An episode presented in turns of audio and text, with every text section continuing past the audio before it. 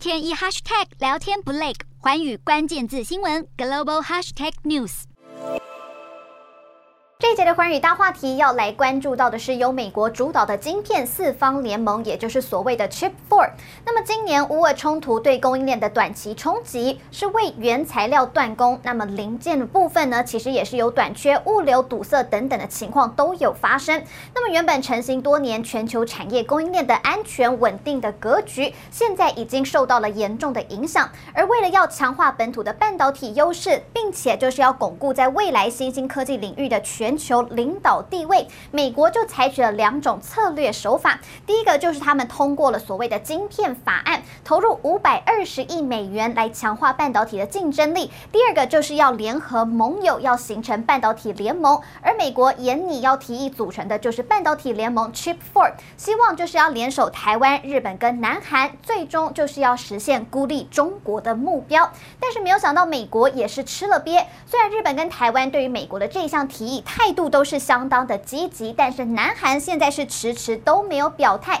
因为他们现在是十分的为难。美国是要求南韩他们在八月底之前一定要给出一个回复，到底有没有要加入 Chip Four 联盟。但是南韩的外交部官员就表示了，韩方是不会局限于美方设定的时限，他们将会权衡利弊之后再做出最终的决定。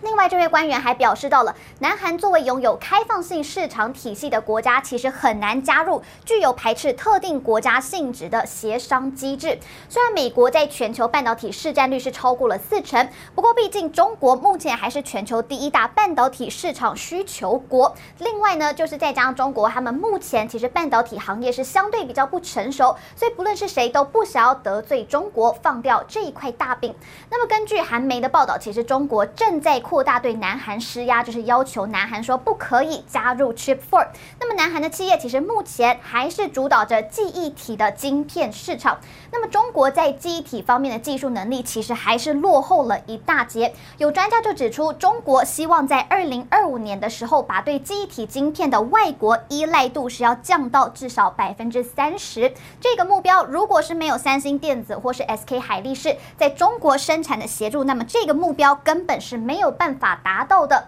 另外，中国他们现在也在开发所谓的 DRAM，也就是动态随机存取记忆体方面，其实一直都是踢到了铁板。紫光集团他们在二零一七年的时候是进入了 DRAM 市场，但是去年就退出了，并且因为过度投资，现在是濒临破产。那么福建晋华是因为窃取了美光科技的技术哀告之后，他们也宣布要退出这个产业。所以目前三星电子还有 SK 海力士，他们目前还是主导着全球 DRAM 的市场。所以合计市占率是高达了百分之九十四点三。中国在 DRAM 的投资无功而返，那与南韩企业的技术差距当然也会越来越大。这是中国扩大对南韩施压，要求南韩是不得加入美国主导的 Chip Four 的主要原因，就是担心会因此被断供。Hello，大家好，我是寰宇新闻记者孙艺林。国际上多的是你我不知道的事，轻松利用碎片化时间吸收最新国际动态，立刻点选你关注的新闻议题关键字，只要一百八十秒带你。关注亚洲，放眼全球。